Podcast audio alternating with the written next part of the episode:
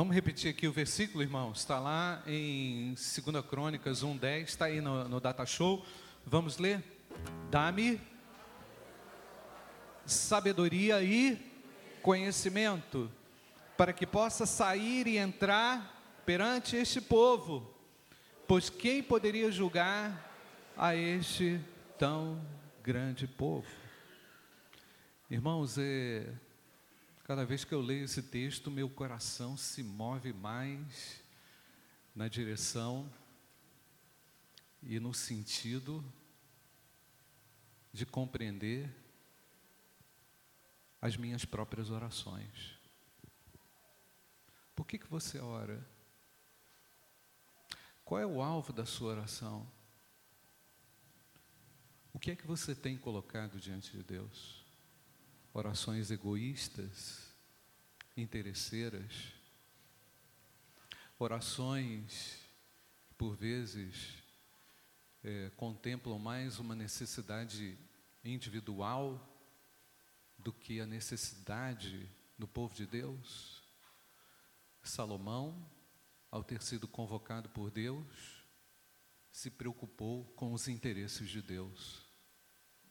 Entendeu, irmãos? Ele começou a compreender que Deus o havia colocado numa posição estratégia, estratégica para exercer uma influência sobre um povo. E sabe o que acontece, irmãos? A gente cada vez menos está pensando no próximo. A gente cada vez mais está pensando nos nossos próprios interesses.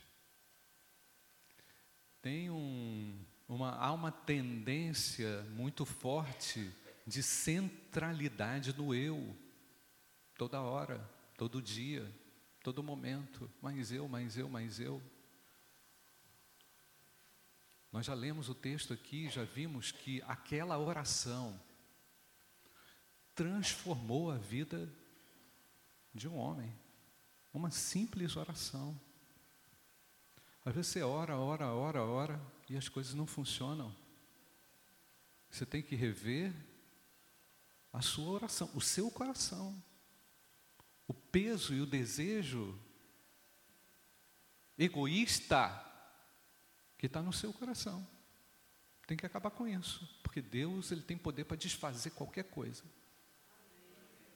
até o que você está querendo errado. Porque quando você começa a orar, orar errado, aí Deus olha assim: ah é? É isso que tu quer? Tá. Tira da tua mão, tira da tua frente. Aí você vai, ah, ah, ah. Não, o quê? Tu está errado. Ele está querendo mostrar para você que a gente pode ser transformado por Ele, moldado por Ele, não pelas circunstâncias. As circunstâncias serão muitas vezes desfavoráveis mesmo. Jesus disse: No mundo tereis o quê? aflições, mas tende bom ânimo. Aí, eu quero chamar a sua atenção para 1 Reis capítulo 4. Abre aí, 1 Reis capítulo 4, verso 29 até o verso 34. Deus deu 1 Reis capítulo 4, de 29 a 34. A Bíblia se interpreta, né, irmãos? Ela se explica. Então, quando a gente lê 2 Crônicas 1, de 1 a 17, e lemos 1 Reis capítulo 4, 29 e 34, a gente entende um pouco mais, e depois eu vou citar Jesus ainda nessa reflexão a respeito do próprio Salomão. Deus deu a Salomão sabedoria, discernimento extraordinários e uma abrangência de conhecimento tão imensurável quanto a areia do mar. A sabedoria de Salomão era maior do que a de todos os homens do Oriente e, de que, e, que, e do que toda a sabedoria do Egito. Ele era mais sábio do que qualquer outro homem, mais do que o Esraíta Etã, e mais sábio que Amã, Calcol e Darda, filhos de Maol. Sua fama espalhou-se por todas as nações em redor. E não foi por causa do Instagram, E não foi porque ele era uma pessoa fera nas redes sociais. Foi porque Deus quis isso.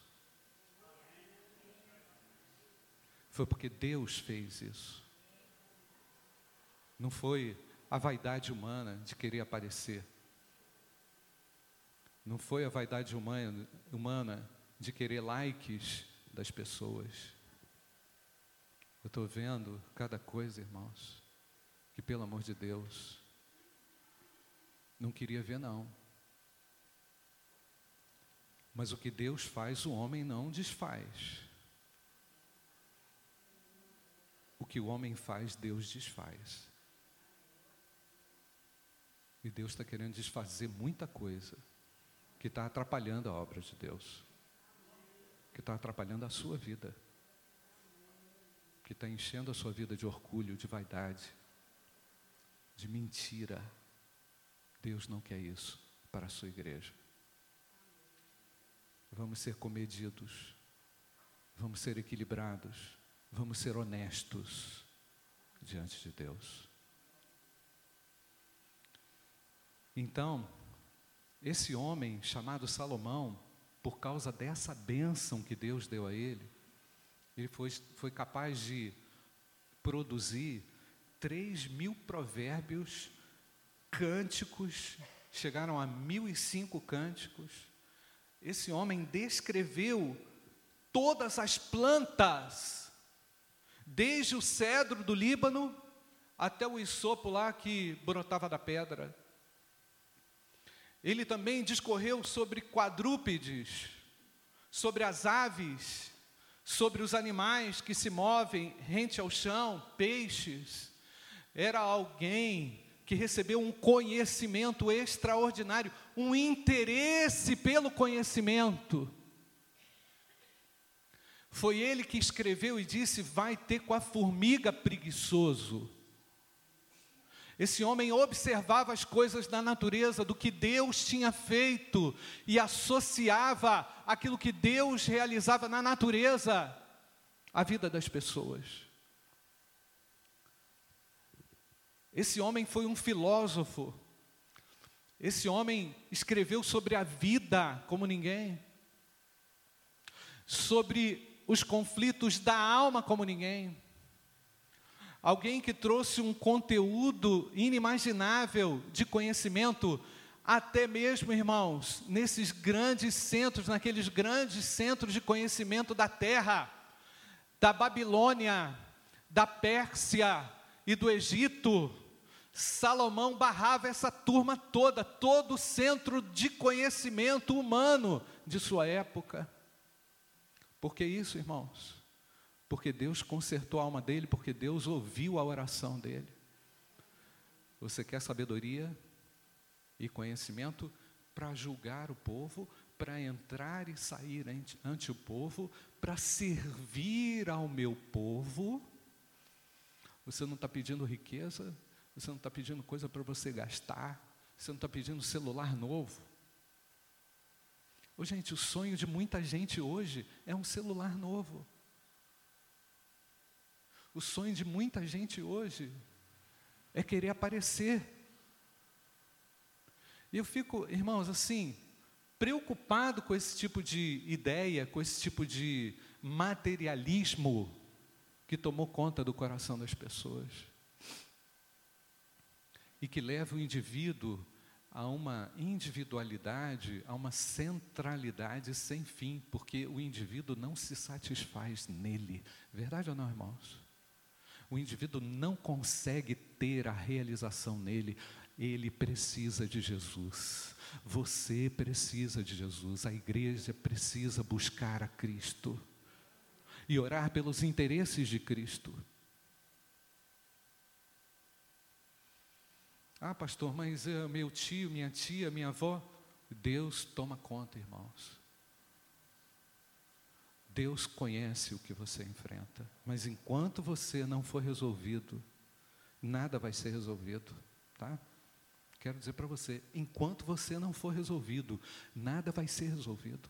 E Deus quer resolver você, quer resolver comigo, quer tratar contigo, quer tratar comigo. Individualmente. no teu quarto, lá dentro da tua alma. E era isso que Deus começou a fazer, isso que Deus começou a fazer com Salomão, começou a tratar com ele com profundidade. Ele amava a botânica, amava a biologia, animais, répteis, fauna, flora. Salomão teve um interesse profundo por Deus e pelas coisas de Deus, não é? pela natureza criada por Deus. Não se contentou com, com um diplominha de, de ensino médio.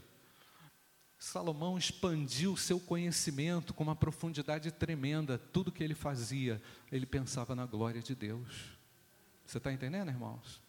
Quanta gente aí, crente que cola na prova, crente que cola em prova, crente que não estuda e quer tirar 10, crente que dá mau testemunho, porque é porqueira no trabalho, porque não faz as coisas como tinha que fazer, com excelência.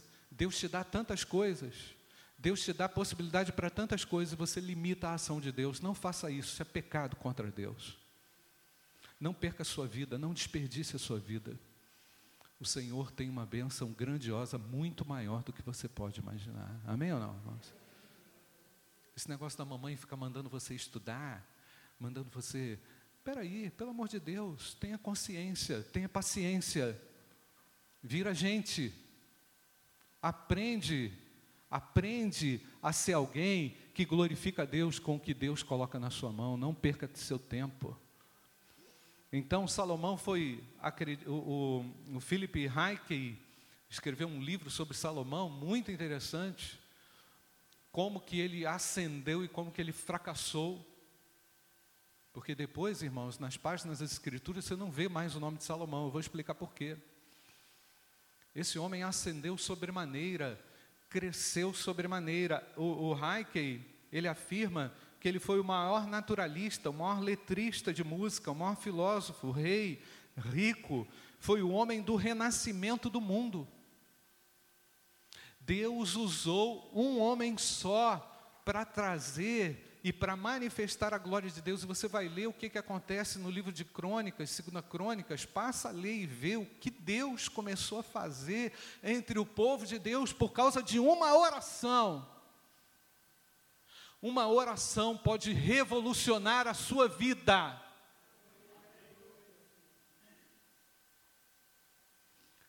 Ouse orar assim: Senhor, usa minha vida no meu trabalho. E você vai ver o movimento de Deus no seu trabalho. Verdade ou não, irmãos? Tem um monte de encrenca lá. Tem um monte de problema lá. Mas não espera o mundo ser perfeito, não. Para você ser usado por Deus. Toma a atitude certa, hora certa, ore certo, pedindo a Deus, Senhor, me use nesse contexto de caos, e Deus vai te levantar como instrumento dele poderoso na terra. Faça isso. Então, Jesus Cristo cita Salomão. É interessante que Jesus Cristo cita Salomão usando também essa mesma observação da natureza. Para para pensar, Mateus capítulo 6, versículo 26. Olhai as aves do céu, é o que Jesus fala. A quem que ele se refere? Aquele também sábio que era muito conhecido, Salomão. Olhai as aves do céu, nem semeiam, nem cegam, nem ajuntam em celeiros, e o vosso Pai Celestial as alimenta. Ou seja, vocês estão querendo um rei, mas existe um Pai Celestial poderoso vocês estão querendo um rei com a fama de Salomão, mas existe um reino que veio ser estabelecido. E vocês estão distraídos. O meu reino chegou, é chegado o reino de Deus. Amém ou não, igreja? Então, olha para Deus. E aí a lógica de Jesus é essa lógica, não é? é da, da observação também, nem cegam, nem ajuntam, mas o vosso Pai Celestial as alimentam. Não tendes vós muito mais valor do que elas? E qual de vós poderá, com todos os seus cuidados, acrescentar um côvado à sua estatura? E quanto ao vestuário, por que andais solícitos? Olhai para os lírios do campo, como eles crescem, não trabalham nem fiam. E eu vos digo, agora presta atenção, que nem mesmo Salomão, em, tudo, em toda a sua glória, se vestiu como qualquer deles. Porque assim como Deus veste a erva do campo, que hoje existe e amanhã é lançada no forno, não vos vestirá muito mais a vós, homens de pouca fé? Jesus então trata do problema central, que é o que, irmãos? O problema da nossa fé. Você ora e não acredita? Você não acredita que Deus pode te usar? Você não acredita que Deus pode revolucionar a sua vida? Você não acredita que Deus pode te atender? Na verdade, irmãos, quando não recebemos da parte de Deus, não é só porque oramos errado, é porque não empreendemos fé. É porque não pedimos com fé. E eu tenho certeza que Deus vai começar a ouvir a oração do povo de Deus aqui nessa manhã. Eu tenho certeza que Deus vai ampliar as suas fronteiras, porque você vai começar a orar certo, vai tirar o egoísmo da sua vida, vai querer tirar essa necessidade ridícula de fama, de exposição, essa necessidade de like das pessoas. Eu não tenho nada a ver com a sua vida, naquilo que você faz na rede social, mas cuidado, porque Deus se importa. Porque Deus se importa. E se você faz parte de um grupo chamado igreja, você também compromete a sua igreja. Aquilo que é escândalo, você não vai fazer. Porque não glorifica o nome de Deus. Então, é preciso desejar sabedoria. Entendeu, irmãos? Eu estou olhando lá para 1990.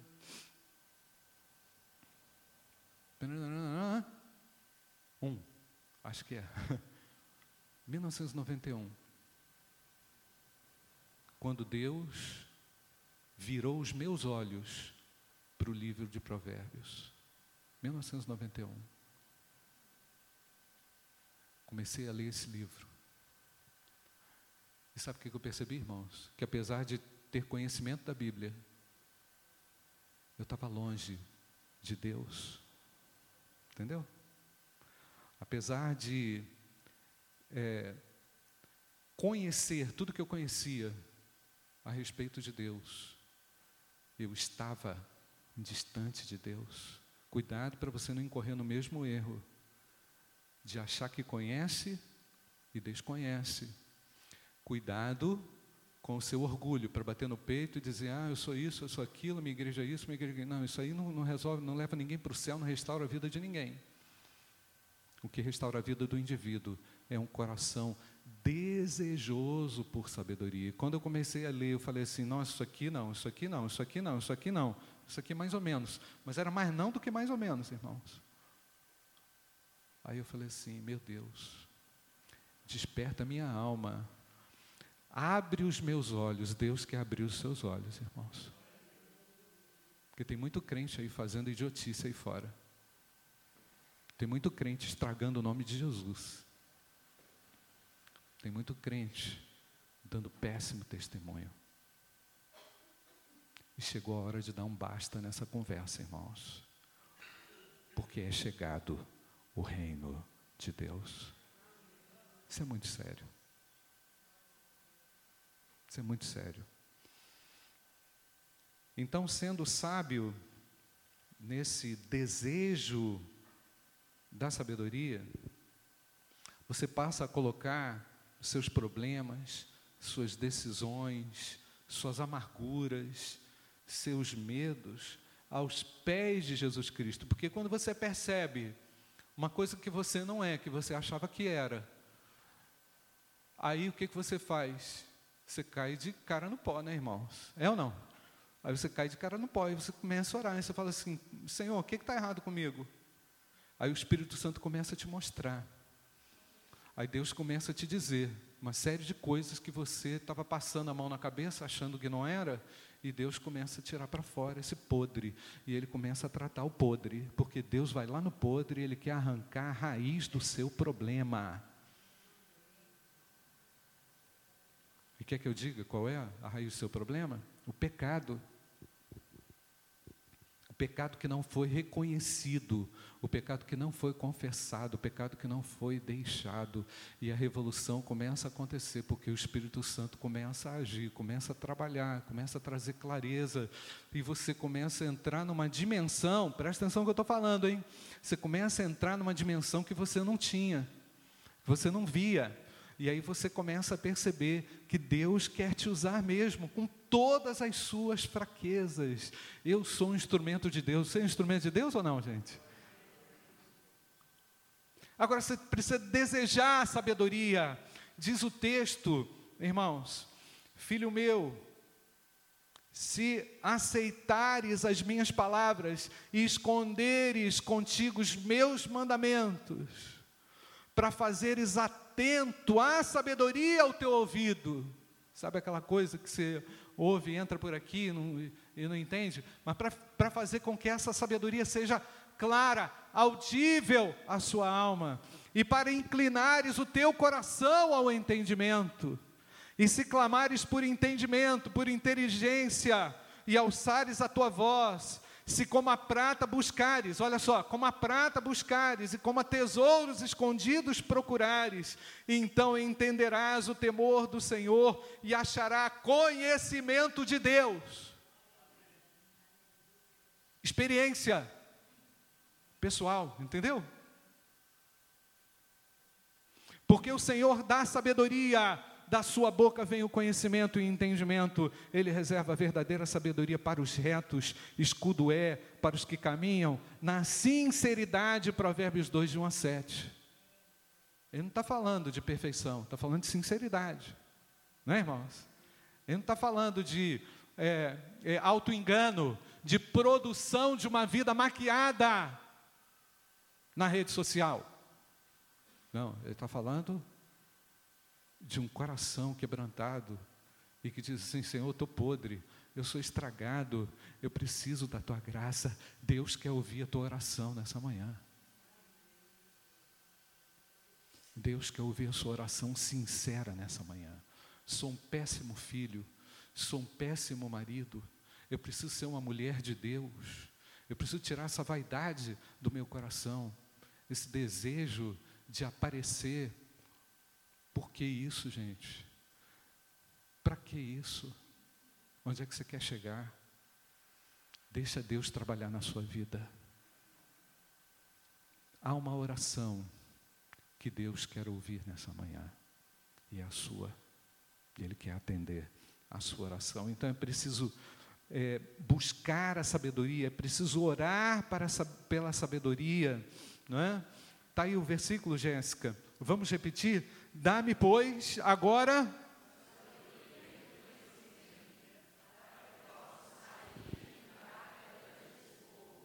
Ah!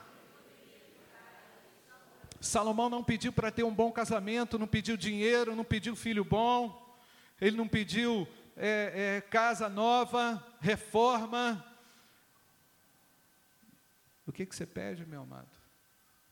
O que, que você ora? Que, que você tem buscado?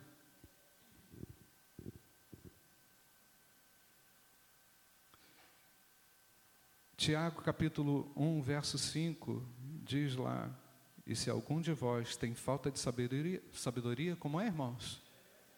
Peça a Deus, que a todos dá liberalmente e não lança em rosto e ser-lhe-á dada. Você precisa ser reconhecido? Precisa sim mas pela sabedoria que Deus dá a você. Entendeu? Não é pela sua imagem. Você precisa ser conhecido, sim. As pessoas têm que olhar para você e falar assim: nossa, fulano de tal é uma pessoa que toma decisão segura, que não fica fazendo besteira, que não fica fazendo bobagem, que não fica se expondo ao ridículo. É preciso orar por sabedoria. Dá-me sabedoria, Senhor, para julgar esse povo.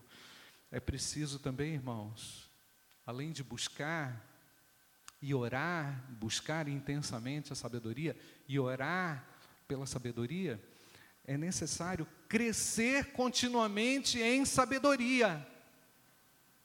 Porque o que que aconteceu com Salomão? Se devemos desejá-la, se devemos orar, Deus vai dar, Deus vai abençoar, Deus vai restaurar a sua vida, não tenho dúvida. Mas o que que aconteceu com Salomão? Se casou com mulheres ímpias. Não é verdade, irmãos? Nós não estamos, não estamos aqui num balcão de julgamento de ninguém, não é? Casou com mulheres estrangeiras, cometeu o pecado da idolatria. Não é? Isso não foi um, um, uma decisão sábia. No final, Salomão deixou de obedecer a Deus, negligenciou o seu crescimento contínuo. Eu me lembrei, escrevendo isso até do Dr. Russell Shedd, uma vez ele foi na, no seminário, dar uma palestra, 1900 e muito tempo atrás. E aí ele chegou lá para nós com aquela sabedoria, com aquela simplicidade do Dr. Russell Shedd, e disse assim para nós: não importa como vocês começam, mas importa como vocês terminam. Porque é assim, irmãos. Às vezes a gente começa cometendo muitos erros no casamento, muitos erros no ministério, muitos erros entre os amigos, muitas falhas. É verdade ou não, irmãos? Às vezes não tem ninguém para ajudar, um monte de gente para cobrar, né? só cobrança que a vida impõe, às vezes a nós. Né? Mas o que, que Deus está fazendo agora? Dizendo que Ele não desperdiça nada, Ele aproveita isso tudo para a glória do nome dEle.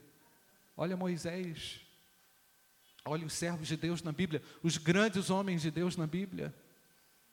Cometeram erros, delitos, mas foram se acertando. O problema é quando você sobe a colina, chega lá, acha que está bem, o que acontece, irmãos? Pá! Cai num pecado idiota, coisa assim, é, boba, tola, o que, que faltou, irmãos? Vigilância, sabedoria, desejo de buscar continuamente, continuadamente a sabedoria de Deus. Então, infelizmente, até hoje, ele é conhecido não apenas pela sabedoria que Deus deu a ele, Salomão, mas também como um homem que teve 700 esposas e 300 concubinas. Isso está certo aos olhos de Deus? É o plano de Deus, irmãos? Imagina a quantidade de sogra. Brincadeira, irmãos. Minha sogra é uma benção. Apaga essa parte aí, por favor.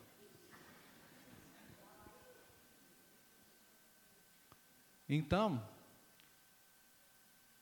o texto diz lá, ó, 1 Reis, capítulo 11, eu vou ler rapidinho que eu estou quase concluindo. E o rei Salomão, olha só, esse amante inveterado, o rei Salomão amou muitas mulheres estrangeiras, além da filha de Faraó, Moabita, Amonita, Edomita, Sidônia e Etéias. Olha só, irmãos, o cara era um expert das nações das nações que o Senhor tinha falado aos filhos de Israel, não chegarei a elas. Olha só, olha só o que está escrito, como a Bíblia se interpreta. Não chegarei a elas, e elas não chegarão a vós, de outra maneira, perverterão o vosso coração para seguir os seus deuses. Não brinca com fogo. A estas se uniu Salomão com amor. Olha o texto e tinha 700 mulheres princesas e 300 concubinas, e suas mulheres lhe perverteram o coração. Hum? Porque sucedeu que no tempo da velhice de Salomão, suas mulheres lhe perverteram o coração para seguir outros deuses. Presta atenção, irmãos e o seu coração não era mais perfeito para com o Senhor. como o coração de Davi, seu pai. Porque Salomão seguiu a Astarote, deusa dos Sidônios, Milcom, a abominação dos Amonitas. Assim fez Salomão o que parecia mal aos olhos do Senhor. E não perseverou. Percebeu a necessidade da palavra perseverar, irmãos? E não perseverou em seguir ao Senhor como Davi, seu pai. Teve exemplo, hein? Não foi falta de exemplo, não, hein? Teve conhecimento, hein? Teve sabedoria, hein? Sabe o que acontece, irmãos? O diabo dá uma rasteira nas pessoas. O inimigo te dá uma rasteira. Você acredita que está seguro? O diabo vai e te dá uma rasteira e o Senhor mostra que você precisa de sabedoria. Amém ou não, queridos? Ora a Deus com seu marido em casa, mulher. Ora a Deus com a sua esposa em casa. Ora com seus filhos. Não desperdice a oportunidade de ensinar a verdade. Ah, está cada um no celular? Desliga esse troço aí, todo mundo, vem cá. Não interessa. Deus é mais importante do que celular, verdade ou não, irmãos? É ou não, irmãos? Pelo amor de Deus. Espera aí. Esse negócio está engolindo você? Isso aí virou o seu Deus? Isso aí está entrando no lugar de Deus na sua vida? O inimigo começa a minar aos poucos, irmãos. Era exatamente isso que estava acontecendo. Salomão, com a, toda a sua pujança, achou que era semideus porque viu dinheiro no bolso, viu mulher fácil, né? viu poder, viu autoridade, viu domínio, viu conhecimento, entendeu? Percebia que todas as nações vinham consultá-lo, tipo assim, estou bombando, né? Estou bombando, vai bombar para você ver como é que é. Chega nesse lugar aí para você ver como é que é.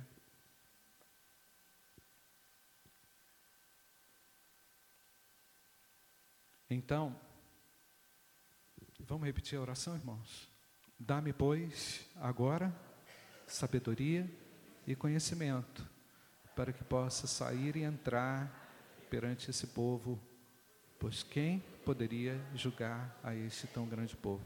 Ah, pastor, quer dizer que a gente tem que ficar repetindo essa oração? Claro que não.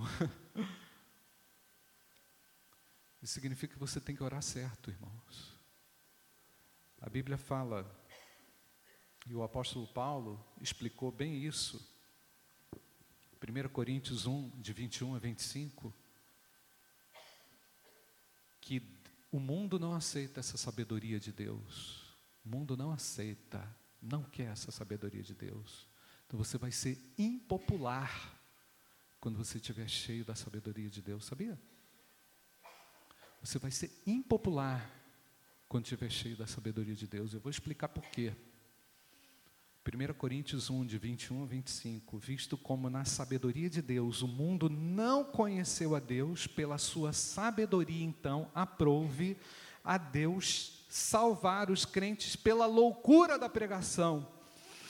Porque os judeus pedem sinal, os gregos buscam sabedoria, mas nós pregamos a Cristo crucificado, que é, que é escândalo para os judeus e é loucura para os gregos mas para os que estão, mas para os que são chamados, tanto judeus como gregos, lhes pregamos a Cristo, poder de Deus e sabedoria de Deus. A igreja diz amém ou não, irmãos?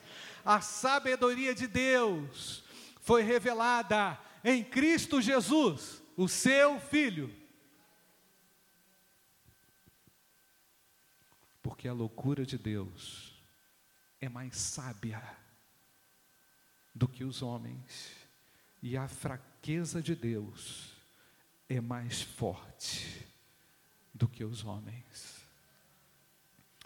Aquilo que os homens rejeitam como loucura, que é morte, que é a morte de Cristo da cruz, pode ser a verdade que lhes pode salvar. E eu e você somos essas pessoas que iremos comunicar a Cristo no meio dessa geração doida, no meio dessa loucura que está aí, né, irmãos? Então, de repente você errou e está errando, como eu também erro, também falho, mas eu não quero ficar nesse lugar, não. Eu quero buscar a sabedoria de Deus. Você está afim? Feche seus olhos, vamos orar. Jesus está aqui nessa manhã. E quer tirar você de todo engano. Você não precisa mais ficar do jeito que é. Quando você o busca de todo o coração. Seja sincero e honesto com Deus nessa hora. E peça a Deus a sabedoria. E Ele vai te surpreender. Faz uma oração de acordo com a vontade de Deus. E Ele vai modificar o cenário. Senhor, eu falhei, eu errei, eu preciso da tua graça. Eu quero a sabedoria do Senhor. Vai ler a Bíblia, meu irmão. Vai orar, vai buscar a Deus. Deus vai te dar sabedoria. O Senhor vai falar com você. Deus bendito, obrigado por essa manhã. Obrigado por Jesus Cristo, Filho de Deus. Obrigado porque tu és a sabedoria revelada a nós, Senhor. Ó oh Deus, eu te agradeço porque nesta hora o Senhor fala com a tua igreja. E eu te agradeço porque sei que esta hora, nesta hora o Senhor ouve a nossa oração. E o Senhor quer revolucionar a nossa vida, Senhor. Através da tua palavra, através do teu poder, através das tuas obras, Senhor. Nós queremos ser úteis a ti, nós precisamos, nesse tempo, multiplicar discípulos, multiplicar amor, multiplicar a graça nesse mundo, mundo tão distante de Ti. Retira do Teu povo, Pai, toda vaidade, toda cobiça, faz com que decisões é, é, realizadas aqui pelo Teu Espírito Santo favoreçam a reconstrução e a edificação do Teu trono dentro dos nossos corações. Saiamos daqui todos, Senhor, certos de que o Senhor é Deus e de que nós precisamos infinitamente, abundantemente da tua palavra, Senhor. Abençoa, ó Deus, os estudos da escola bíblica dominical agora, Senhor. Que eles falem profundamente, continuem falando profundamente ao nosso coração nós precisamos de Ti, Pai, carecemos de Ti. E oramos em nome de Jesus. Amém. Amém.